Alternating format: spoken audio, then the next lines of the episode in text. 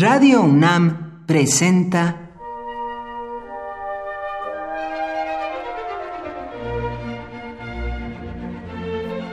Cuaderno de los Espíritus y de las Pinturas por Otto Cázares.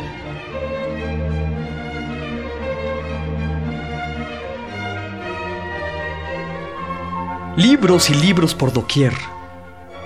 Estar sentado en el centro de una pequeña biblioteca es estar envuelto por el mundo.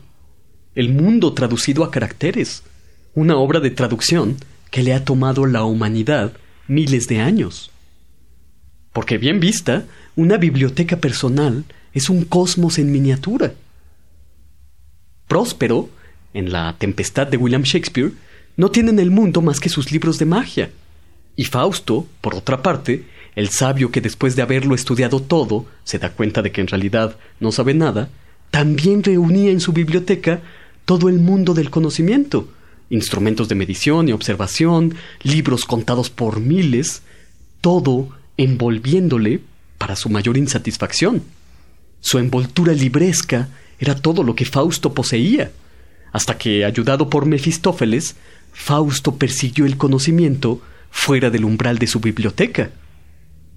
Próspero no se juega el pellejo como Fausto.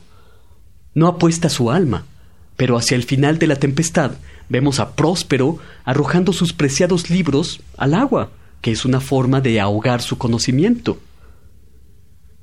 Continuamente pienso en Fausto, levantándose de su cómoda poltrona, saliendo de su biblioteca en pos de la vida, a precio de su espíritu. Y pienso también en Próspero, ahogando a sus libros. El mago que hizo naufragar los barcos de sus enemigos hace naufragar sus conocimientos. En ambos casos, Fausto y Próspero, de Goethe y de Shakespeare respectivamente, lo que hay es un sacrificio de la biblioteca.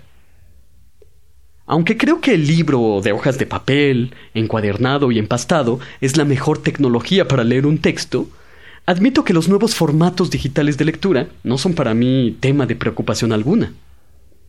Hace miles de años, los chinos escribían sobre huesos, homóplatos o tibias, o escribían también sobre caparazones de tortuga.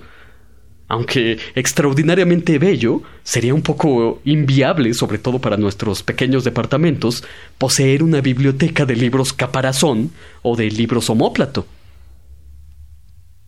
A los caparazones de tortuga los desplazaron los tallos de bambú. Se sabe que Confucio estudiaba en libros de bambú atados con unas cintas. El libro de bambú tenía que colgarse en un muro por la parte superior o colocarse en el suelo. Después de los tallos de bambú fue la seda, más ligera y podía enrollarse sin ninguna complicación, hasta que finalmente, hacia el año 100 de nuestra era, los chinos inventaron esa maravilla que se llama papel. En un principio, se escribían libros en largas tiras de papel, que se enrollaban y se almacenaban en unos estuches bellísimos, generalmente de piel.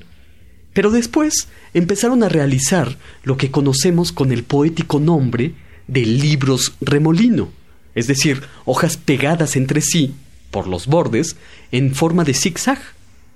Con el tiempo, a este acordeón de papel se comenzó a coserlo por los bordes, de manera que las hojas pudieron sostenerse por un lado, formando un lomo. Las hojas así cosidas podían batirse como alas, por lo que se les llamó, también muy poéticamente, libros mariposa. Sentado en el centro de una biblioteca, los títulos de los libros vuelan hacia ti como mariposas. Recordaré por último aquel día en que Aldous Huxley experimentó consumiendo algunos pocos gramos de mescalina en el centro de su biblioteca. Decía que los libros incandecían en el librero, con colores más vivos y con un significado más profundo.